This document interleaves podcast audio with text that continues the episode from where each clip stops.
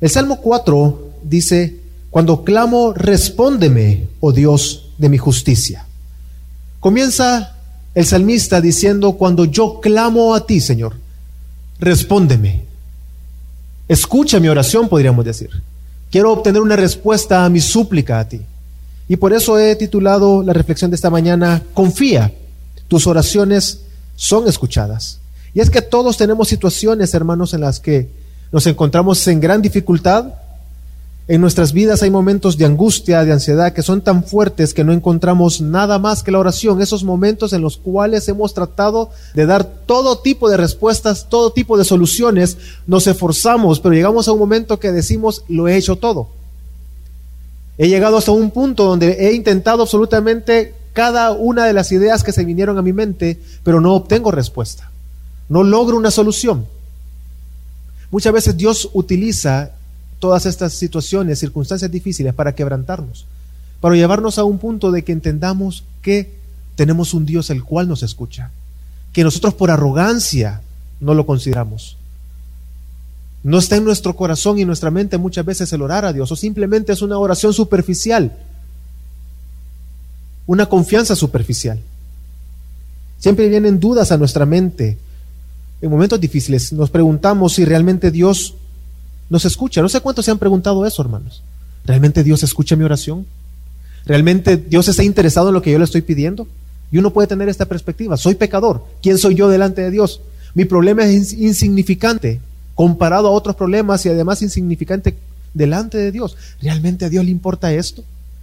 ¿Soy yo el que me estoy ahogando en un vaso de agua en algo que para qué voy a clamar a Dios?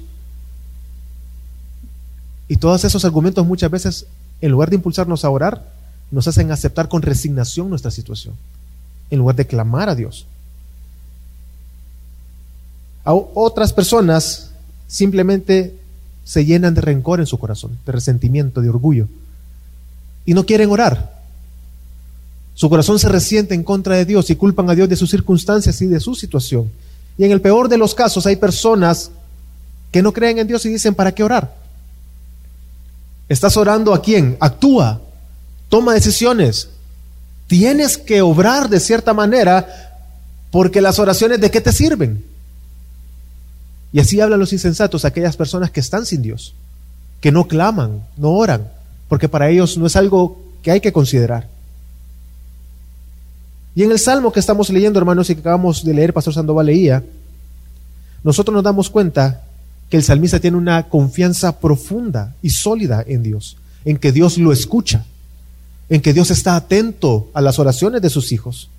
Y es por eso que esta mañana, hermanos, quiero que puedas reflexionar y tener la convicción de que en medio de cualquier circunstancia puedes orar confiadamente a Dios porque Él te escucha. Él está escuchando. Y lo primero que dice el salmista y la primera razón que Él da y que estamos queriéndonos llevar a la reflexión y convencernos que realmente Dios nos escucha, es porque Dios ha escuchado anteriormente. Dios ha escuchado nuestras súplicas. Dios está atento a nosotros. Y Él ha escuchado las veces que hemos rogado a Él y ha contestado. Lo primero que dice, si vamos al Salmo 4, quédese en el Salmo 4, dice, oh Dios de mi justicia. Dice el primer párrafo del Salmo 4, el versículo 1, perdón, el Salmo 4 dice de, esta, de la siguiente manera. Cuando clamo, respóndeme, oh Dios de mi justicia. En la angustia me has aliviado. Ten piedad de mí, escucha mi oración. Lo primero que está diciendo es, oh Dios de mi justicia, está orando y está clamando al Dios que es justo. Y esto implica tres cosas. Primero, que Él está reconociendo que el único justo es Dios que no hay nadie más que pueda ser justo y al cual pueda presentar su causa para que pueda obrar a favor de él que Dios, porque nadie más va a obrar justamente. Lo segundo es que él entiende que si él es justo, él obra con justicia. Y lo tercero es que solamente él le puede hacer a él justicia, porque pensemos en lo siguiente.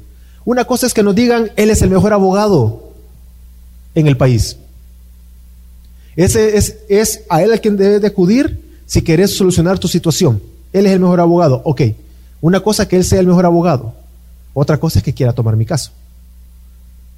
Pero Dios es el único justo que obra con justicia, pero que también va a escuchar y atender nuestro ruego, nuestra súplica. Va a atender nuestro caso. Y va a obrar con justicia y nos va a hacer justicia.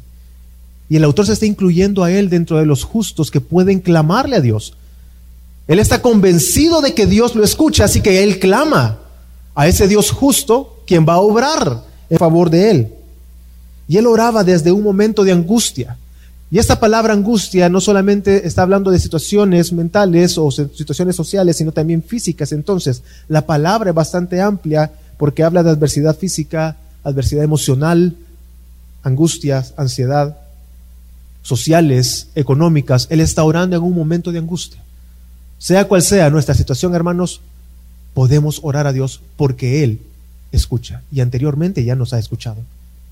Y Él está apelando a la obra que Dios ha hecho sobre Israel. Dice Jeremías 23.6, Jeremías 23.6 aparecerá en las pantallas. En sus días será salvo Judá e Israel mostrará, eh, perdón, e Israel morará seguro. Y este es su nombre por el cual será llamado el Señor justicia nuestra. Él sabía entonces que Él escuchaba.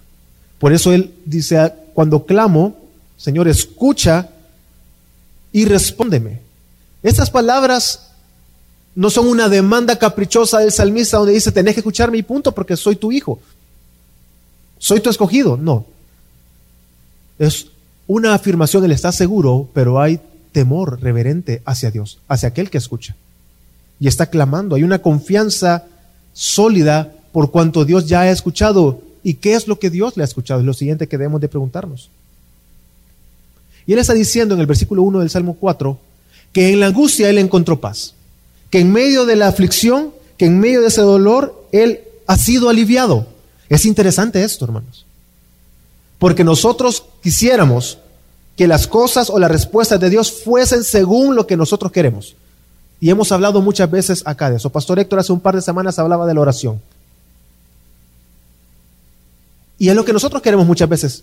Claro, en un momento de dolor, en un momento de enfermedad, queremos la salud física. Era lo que yo clamaba para con mi madre antes de que ella falleciera. Señor, guarda su salud. Que ella no muera por eso. Pero Dios en su finita misericordia, ¿qué mayor regalo pudo darle a mi madre que la salvación?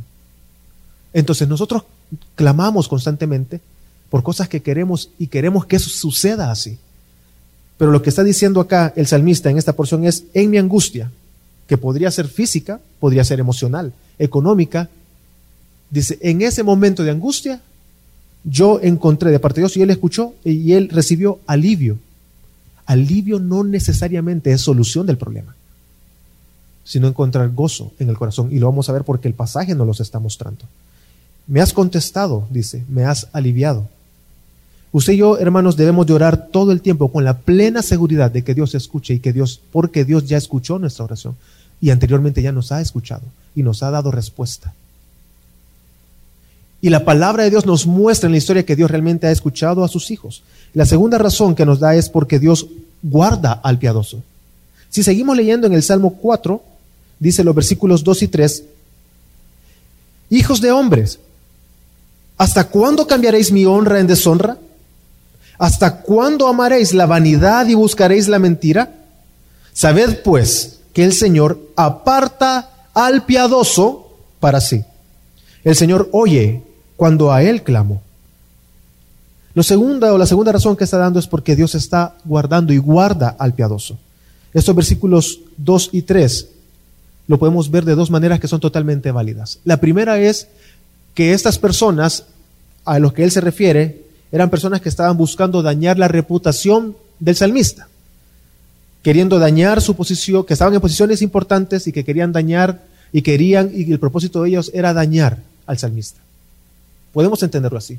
Pero también la, la segunda forma en la que podemos llegar a entender esos versículos es que se está dirigiendo a personas que han dejado la gloria de Dios por las cosas vanas de este mundo, probablemente dentro del pueblo de Israel. Personas que en lugar de seguir a Dios, según su voluntad, según la ley que Dios mismo había revelado a través de los profetas, decidieron seguir a cosas vanas. Es decir, personas que entendiendo la ley de Dios, que oyendo el testimonio de sus antepasados, de cómo Dios había obrado, aún así decidieron seguir las cosas de este mundo.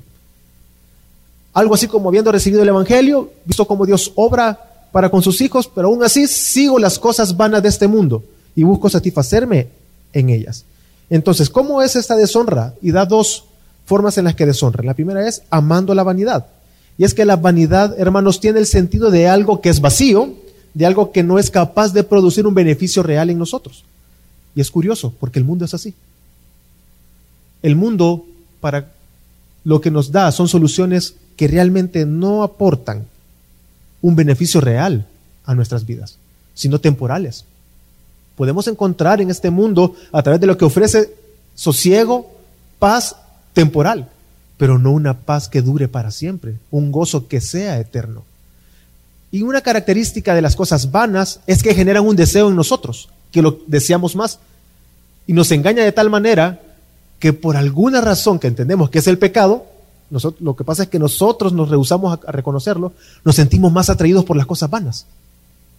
Y nos sentimos como un imán se siente atraído, nos sentimos hacia ellas inclinados constantemente a las cosas que son vanas en este mundo, a pesar de que no obtenemos un beneficio real.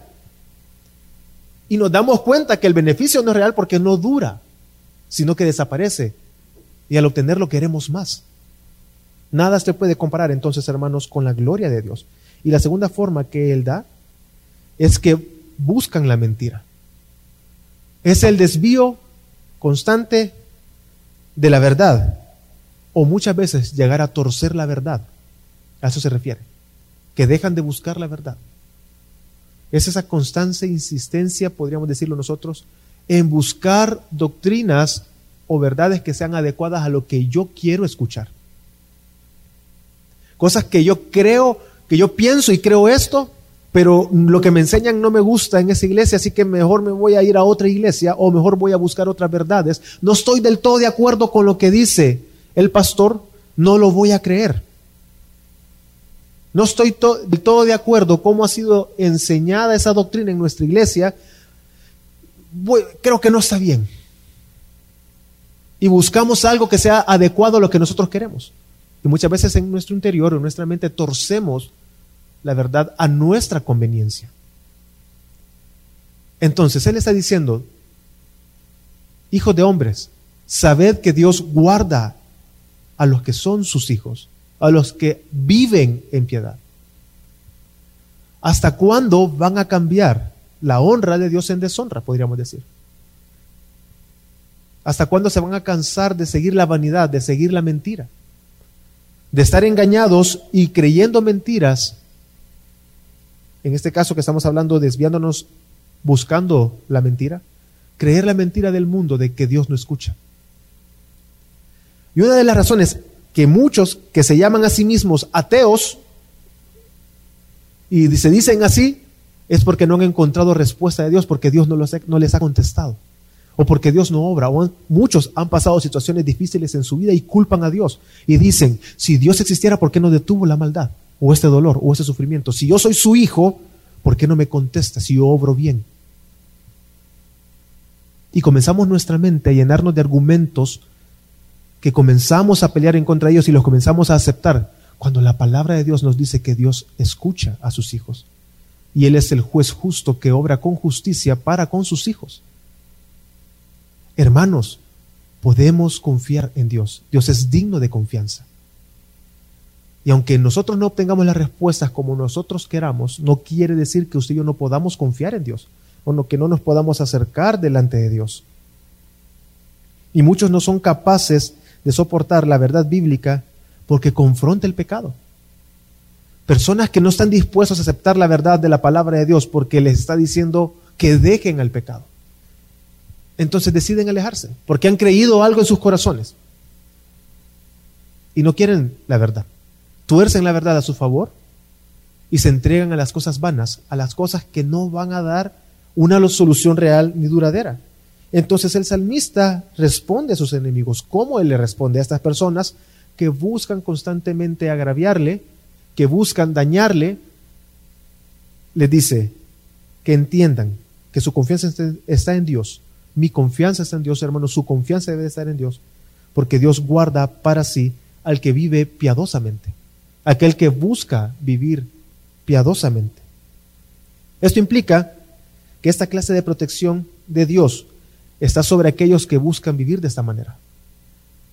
Quiere decir, ahora bien, lo que le estoy diciendo es lo siguiente, no quiero decirle que su piedad va, quiere decir que por su piedad usted va a obtener la protección de Dios. No, ya Dios protege a sus hijos y lo ha prometido y ha prometido hacerlo. Ahora bien, pensemos en lo siguiente. Si usted es una persona que vive tercamente pecando y buscando el pecado, naturalmente, ¿qué cree que va a pasar? No, no va a haber cosas buenas en su vida. Va a haber amargura, estrés. Y aunque probablemente obtenga las cuestiones materiales que usted está buscando, pero realmente no va a tener paz con Dios. Pero es porque usted está entregado a sus deseos.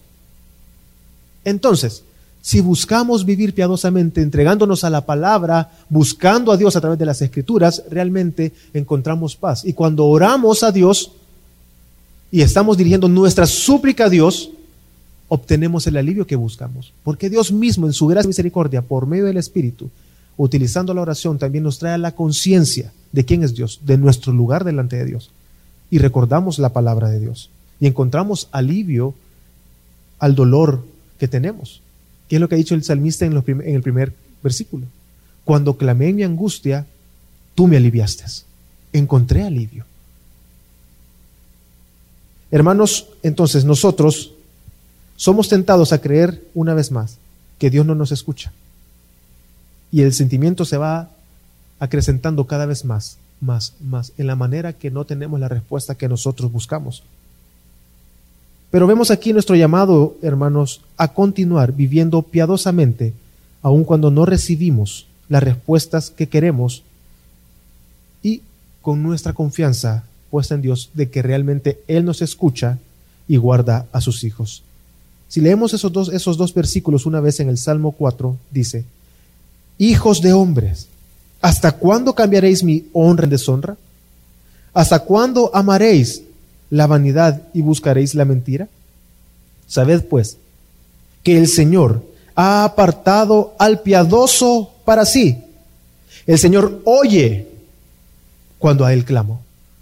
Está convencido de que Dios oye. Y a pesar de la adversidad, porque, porque lo que está diciendo, la forma en la que está escrito y el sentido en el que nos está dando es lo siguiente él en su angustia probablemente sigue siendo agraviado por las personas. Y les está preguntando, ¿hasta cuándo? Parece ser contradictorio, porque les está diciendo, cánsense de hacerlo. Es decir, por favor, dejen de hacerlo, Dios me guarda. No sé si encuentran la contradicción aparente ahí. Es como que le están golpeando, golpeando, golpeando. Hey, Dios me guarda, no lo hagas. Y le sigue golpeando. Que te guarde, pues. Que te guarde. Quiero ver cómo te guarda. Y le siguen golpeando. Pero vemos la confianza de Él que en medio del dolor Él está diciendo, Dios guarda a sus hijos, Dios escucha a sus hijos. Entonces, en un momento así, hermanos, nos vemos tentados a dudar de Dios, porque el dolor es tan profundo y parece que nos están presionando con tal fuerza que decimos, ¿realmente, ¿realmente escucha a Dios? ¿Está escuchando mi clamor a Él? ¿Realmente Dios guarda al piadoso? Pero hermano, confíe en Dios, porque su confianza en Dios no está en usted, y no está, el soporte de su confianza no está en usted mismo. Ni siquiera está en la fe misma. Está en la persona de Jesucristo. Su confianza no depende de usted. Entonces, dice, sabed pues que el Señor ha apartado al piadoso para sí, el Señor oye cuando a Él clamo. Él está totalmente convencido de que Él obtiene respuesta de Dios cuando Él ha encontrado alivio en medio del dolor que lo siguen agraviando, lo siguen atacando, lo siguen ofendiendo, probablemente el dolor, la angustia, la ansiedad, esas situaciones difíciles en la vida tal vez no están cambiando, pero sí hay alivio en Dios, sí hay alivio en la palabra. Entonces, siguiendo con, este, con, lo, que, con lo que estamos hablando y siguiendo con, con los ejemplos que le estoy poniendo, entonces suele pasar lo siguiente, hermanos, que cuando nosotros estamos en medio del dolor, las situaciones parecen ser que no, no mejoran, es decir, no cambian, siguen iguales. Y creo que a todos nos pasa. Que oramos, pero las cosas siguen el rumbo normal y no hay un cambio real en la situación. Pero ¿qué debemos de hacer en ese momento? ¿Cuál debe de ser nuestra actitud? ¿Cómo debemos de comportarnos? Y el salmista nos lleva a esa reflexión. Ok, ¿puedo orar confiadamente a Dios? Sí, pero ¿por qué? Porque Él ha escuchado ya. Y segundo, porque Él guarda al piadoso. Entonces, si no obtengo la respuesta como yo quiero o aparentemente no logro escuchar la respuesta o ver la respuesta de Dios sobre, sobre mi vida, ¿qué es lo que debo de hacer? Y dice los versículos 4 y 5. Temblad y no pequéis. Meditad en vuestro corazón sobre vuestro lecho y callad. Ofreced sacrificios de justicia y confiad en el Señor. Una vez más. Confíe en Dios, hermanos. En medio, de la en medio de su oración usted puede confiar en que Dios escucha. Hermanos, confíe, porque Dios escucha su oración. Realmente Dios escucha a sus hijos. Y me llama la atención porque comienza diciendo temblad y no pequéis. A lo que se refiere con la palabra temblad es que se refiere a una persona que está profundamente airado, que hay ira en esa situación, que lo que es una lucha que tenemos. Cuando las situaciones no van cambiando, no van mejorando, y no vemos que las, pues, que, las personas dejen de ofendernos, que nos dejen de dañar, que siguen con la traición, con la mentira, con el engaño, las personas continúan comportándose igual, las circunstancias siguen en el rumbo que han seguido por estos últimos años, 10, 15, 20 años, no sé, comienza a ser un hueco en el corazón la ira, el resentimiento y el, y, y, el dolor. Y dice, temblad, ok, tiemblen, temblad, es decir, ese, ese temblad es por la ira, no sé si le ha pasado a alguien que se ha enojado y usted ha estado enfrente de alguien, o a usted le ha pasado que está tan airado, pero está luchando por controlarse que le tiembla la voz y le tiembla el cuerpo. ¿No han estado delante de alguien así? Yo he estado delante de personas así. Y me ha pasado a mí más de alguna vez. Que me siento tan frustrado e impotente que mi cuerpo tiembla. Porque tengo que controlar, o quiero controlarme porque no quiero ceder ante, ante el pecado. Más o menos es la intención que está diciendo acá. Esa, ira profunda que podemos llegar a, tener. Pero ahora bien, dice, no pequéis. ¿No le recuerda esto a una porción en el Nuevo Testamento, hermanos? Que dice Efesios 4, 26, airaos, pero no pequéis. No se ponga el sol sobre vuestro enojo. Entonces, usted, hermano, no debe de pecar. Usted debe de, probablemente se puede enojar, sí, se puede enojar. Pero no quiere decir que usted va a ceder ante la tentación, ante la ira, ante la frustración, ante el dolor. En el tiempo que usted está esperando esa respuesta que usted desearía escuchar, que probablemente no, probablemente pueda ser Dios en su gracia, que sí sea lo que usted espera, porque pasa, porque Dios en su eterna misericordia es tan lleno de amor y de gracia para con sus hijos, que concede las peticiones tal cual como las deseábamos. Pero a veces, aunque no son pecaminosas nuestros deseos, no son pecaminosos nuestros deseos o nuestra súplica, inherentemente hablando, no obtenemos esa respuesta. ¿Qué debemos de hacer entonces? Meditar. Porque dice, ¿cómo? La pregunta siguiente es, ¿cómo entonces no logramos pecar? Temblad y no pequéis. Sigue diciendo el versículo, meditad en vuestro corazón sobre vuestro lecho y callad. La única manera, hermanos, es meditar y es una reflexión. ¿Pero en qué? Ese meditar no se trata de estar pensando que hice bien, que hice mal, pude haber hecho esto. Y estar en su casa al final del día pensando en una situación que usted vivió y estar reflexionando, hubiese dicho esto. Le argumenté mal a la persona. Tal vez le hubiera comentado esto, hubiera, hecho esto. No, mañana voy a hacer entonces esto. No es esa clase de meditación, hermanos. Es en la palabra. Para nosotros hoy entendemos, es el Evangelio es meditar en las verdades bíblicas que hemos aprendido en nuestro corazón, en vuestro lecho, es decir, en la intimidad de tu casa, en ese momento en el cual te dispones tal vez a dormir o estás en tu cuarto o está en su casa, usted está solo, usted está meditando y está hablando en ese monólogo interno,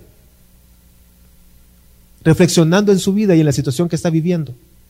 En ese momento, en lugar de ceder ante las, a esos pensamientos pecaminosos, de lo que usted podría llegar a ser, y en su mente llegó tal vez a matar a la persona, en lugar de ceder a eso, usted medita en la palabra de Dios, no peca. Reorienta sus emociones correctamente a Dios. Porque hermanos, veamos lo que dice, temblad, es decir, es un dolor profundo de ira que está en nuestro corazón, de enojo, de frustración, de resentimiento, una mezcla de emociones, pero no pequemos. ¿Cómo? Meditemos en la palabra, en el Evangelio, en las verdades bíblicas. Ahí viene un problema. Que si usted no se dedica a la lectura de la palabra todo el tiempo, ¿qué va a meditar? ¿Dónde va a encontrar el consuelo? ¿Qué lo va a mantener firme para no pecar si no conoce la verdad de las escrituras? Debemos de meditar en la palabra todo el tiempo y vamos a ser guiados hacia Cristo. Y, me y es interesante que dice callad. A lo que se dice es guardar silencio delante de Dios. Medita en lo que, en lo que, en lo que estás pasando, reflexiona, pero calla. También implica literalmente no hablar con otras personas o no hablar o no expresarse mal de Dios. ¿Cuántos han conocido personas que cuando algo les molesta de, de, algo, del trabajo, de una persona, ya sea del ministerio, comienzan a hablar y a contaminar a otros? Eso es pecado, hermanos.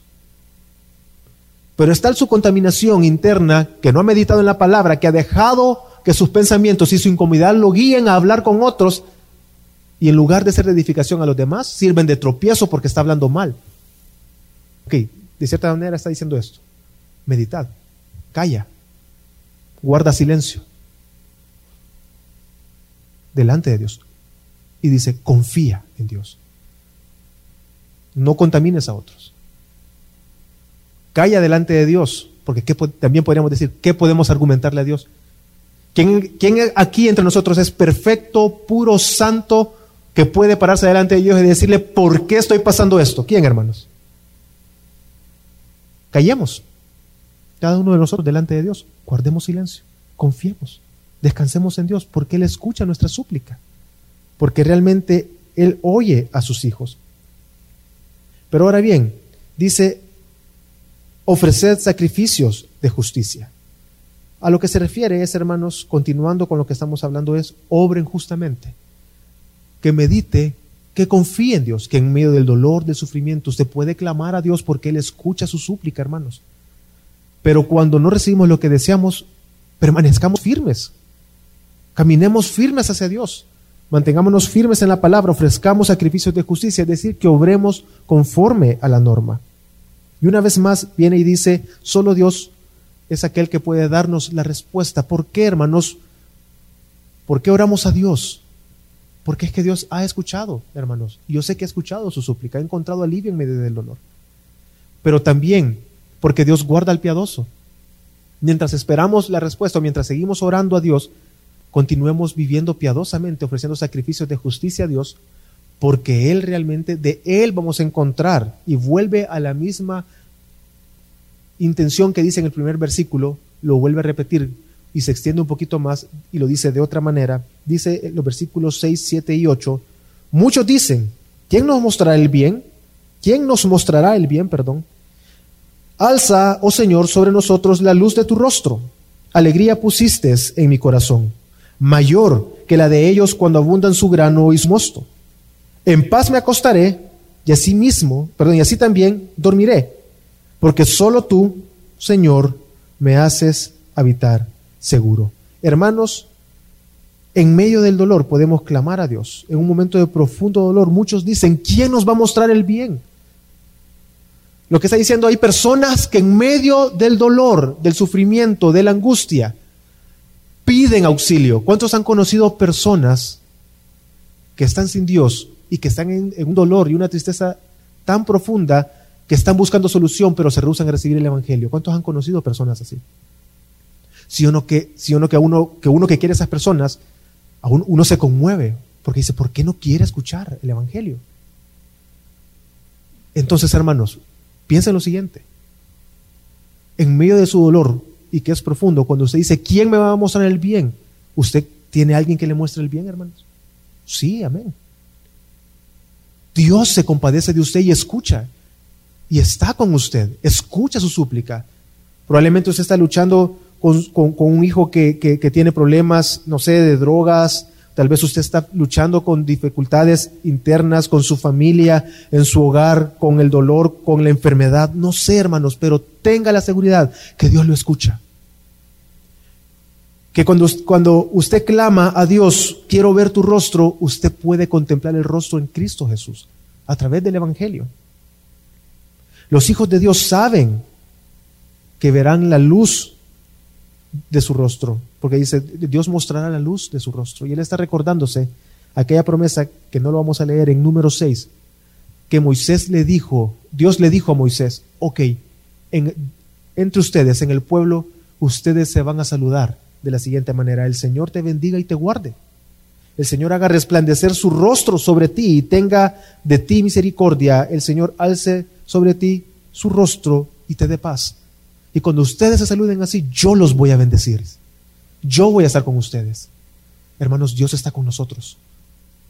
Dios defiende nuestra causa porque estamos con Él y en nuestro corazón está su verdad y pedimos conforme a su verdad, no conforme a los caprichos de nuestro corazón, sino conforme a la voluntad de Dios. Dios está con nosotros, Dios escucha su clamor y su súplica.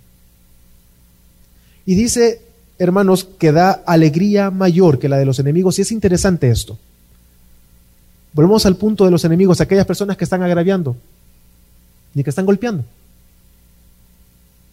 Está aquí diciendo que la, alegría que nosotros vamos a tener en nuestro corazón es mayor que la de ellos cuando abunda su grano y su mosto. Es decir, que nosotros lo vamos a ver prosperar probablemente. Que las personas que están sin Dios ante nuestros ojos prosperan, sus hijos crecen, son sanos, obtienen mejores oportunidades probablemente que las que nosotros podemos dar a nuestros hijos probablemente les va mejor en la vida, obtienen muchas de sus metas y sus propósitos, los alcanzan con éxito y les da alegría a ellos, pero es temporal. Y dice, nuestra alegría va a ser mayor que cuando ellos están en abundancia. Eso implica, volviendo y uniendo el al versículo 1, que dice que la angustia él recibió alivio, aquí lo que está diciendo es, continúa con el pensamiento, probablemente yo no obtenga la respuesta que deseo, pero el gozo en mi corazón de que tú me escuchas es mayor que el de ellos porque ellos tienen su felicidad en las cosas temporales y que van a acabar, pero su gozo, hermano, es eterno. Y usted encuentra eso en Cristo, usted encuentra eso en Dios. ¿Cómo entonces, la pregunta siguiente sería, ¿cómo el piadoso, cómo sus hijos realmente podemos estar seguros que Dios nos escucha? ¿Cómo sabemos en la pregunta que vemos en el versículo 6 del Salmo 4 que dice, muchos dicen, ¿quién mostrará el bien? ¿Quién nos mostrará el bien? Alza, oh Señor, sobre nosotros la luz de tu rostro, donde pudimos contemplar la gloria de Dios. Dice 2 de Corintios 4, 6, pues Dios, que dijo que de las tinieblas resplandeciera la luz, es el que ha resplandecido en nuestros corazones para iluminación del conocimiento de la gloria de Dios en la faz de Cristo. Lo que está diciendo el salmista es, ¿quién nos mostrará? ¿Quién nos mostrará el bien? Alza, oh Señor, sobre nosotros la luz de tu rostro. ¿Y en quién hemos podido ver la gloria de Dios? En Cristo, nos está diciendo Primera de Corintios. Para ver la gloria de Dios en la faz de Cristo, en el rostro de Cristo. Podemos contemplar esa gloria por medio de Jesucristo. Ahora cada uno de nosotros puede clamar a Dios porque sabemos que Él nos escucha porque hemos podido ver y hemos conocido el bien por medio de Jesucristo. Y por eso dice, y sigue leyendo, sigamos leyendo 1 Corintios 4, 7, pero tenemos este tesoro en vasos de barro, para que la extraordinaria grandeza del poder sea, y perdón, la extraordinaria grandeza del poder sea de Dios y no de nosotros. Esta porción que estamos leyendo ahorita en Primera de Corintios, en Segunda de Corintios, perdón, es la porción en la que Pablo está diciendo que aunque, tenga, aunque hayamos sido derribados, aunque hayamos sido afligidos, perseguidos, abandonados, aunque estemos en diversas pruebas, Dios nos sostiene. Aunque afligidos, no hemos sido avergonzados. Aunque hemos sido derribados, pues Dios nos ha sostenido. Dios nos sostiene. Pero ¿por qué Dios hace eso? ¿Por qué Dios lo hace? Porque somos sus hijos. Porque Dios guarda al piadoso. Y, en primera, y siempre leyendo segunda de Corintios, dice más adelante, llevando siempre, el versículo 10 de segunda de Corintios 4, llevando siempre en el cuerpo por todas partes la muerte de Jesús, para que también la vida de Jesús se manifieste en nuestro cuerpo. Hermanos, cada una de nuestras aflicciones, nuestro dolor, nuestra angustia, la ansiedad, por aquellas cosas que clamamos todo el tiempo, hermano, no deje de clamar, no se canse de clamar a Dios en todas y en cada una de ellas. Hermanos, nuestro sufrimiento no se compara al sufrimiento de Cristo. Nosotros, aunque muramos, obtenemos vida eterna. Nuestro sufrimiento, hermanos, no se compara al sufrimiento de nuestro Señor. ¿Por qué? Porque Él cargó nuestro pecado, nuestra culpa en la cruz para que usted hoy pueda clamar a Dios entendiendo que Él escucha, que escucha a sus hijos, que atiende su causa y que usted no debe desfallecer y clamar, así como el salmista vemos que dice que clama en mi angustia, es decir, en muchas veces que ha estado en angustia, Él ha encontrado alivio y que Él ve que los enemigos continúan atacándole, ve que prosperan, pero Él entiende mi gozo es mayor porque yo estoy con Dios, estamos con Dios y ha sido posible por medio de la vida de su Hijo Jesucristo en nosotros. De manera, hermanos, que nuestras aflicciones, nuestro corazón, siempre en nuestro corazón, en lugar de albergar ira, vamos a albergar gozo. Que no quiere decir que no vamos a sufrir, que no nos vamos a molestar, pero en medio del dolor, en Cristo, cuando oramos y clamamos al Padre, encontramos sosiego, encontramos paz. Y en la manera que usted permanezca más en la palabra y en el Evangelio, esto se va volviendo aún más real en su corazón. Pero ahora bien, todos acá hemos encontrado o enfrentamos situaciones en las cuales nos sentimos sin salida, buscamos ayuda, deseamos desesperadamente dejar de tener sufrimiento, pero si usted hoy está sin Cristo, no va a encontrar alivio. Y aunque encuentre alivio, aunque encuentre éxito en lo que usted ha tomado hacer, aunque usted encuentre el bien humanamente hablando, no va a ser eterno si estás sin Cristo. Nada en este mundo puede dar paz y gozo eternos. Puede encontrar gozo y paz temporales porque, es, porque depende de las cosas en sí, en, en personas, en objetos, en metas, en logros, pero son temporales. Alguien puede coronar una carrera, pero eso quedó ya después en el pasado y cualquier satisfacción que venga por haber coronado una carrera va a desaparecer. Porque ya subo, se logró. Alguien puede proponerse algo y luchar toda una vida entera y llegado sus últimos días a haber alcanzado aquello que, que se propuso. Pero de luego qué? Se acaba. Cuando muera, ¿quién va a disfrutar de ellos? Por lo menos no usted. Alguien más lo va a disfrutar. En ese dolor, en ese sufrimiento, incluso las cuestiones materiales realmente no traen paz al corazón. Y si está sin Cristo, no va a poder encontrar paz real. Entonces ruega a Dios, porque la única manera para encontrar un verdadero gozo, paz en medio de la aflicción, encontrar un alivio real es por medio de Jesucristo. Y hermanos, a todos los que estamos acá, ¿cuál es el primer lugar donde nosotros colocamos nuestra mirada? ¿A quién dirigimos nuestra súplica? Cuando oramos, hermanos, nuestra oración está llena de capricho, de demandas. usted reconoce su lugar delante de Dios. Usted entiende que está clamando al Dios que obra justamente conforme a sus propósitos y usted descansa en Dios. Hermano, Dios escucha su oración, Dios escucha su súplica. ¿A dónde busca? ¿Dónde, ¿A dónde se dirige en medio del dolor? ¿Cuál es su primera opción? ¿Qué es lo primero que viene a su mente? En medio de una circunstancia difícil.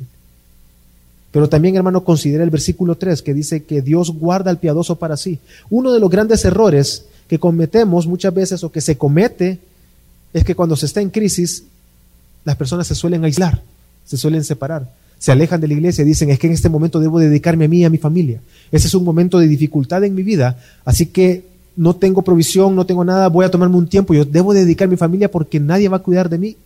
Eso es un error, hermano.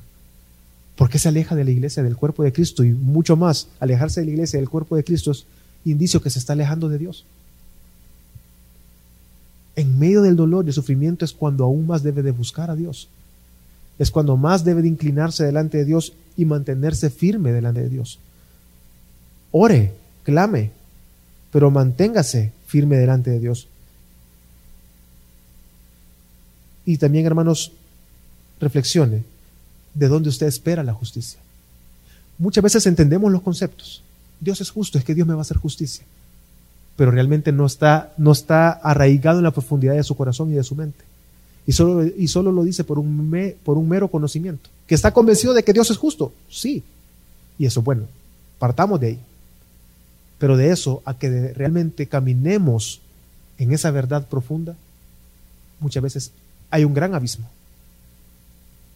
¿Realmente considera que Dios es el único que puede obrar justicia para su gloria y en favor suyo, hermano? Es Dios únicamente. Puede confiar en Él y orar a Dios. Así que, hermano, en medio de cualquier circunstancia, usted puede orar confiadamente a Dios, porque Él, hermanos, Él escucha sus oraciones. Vamos a orar.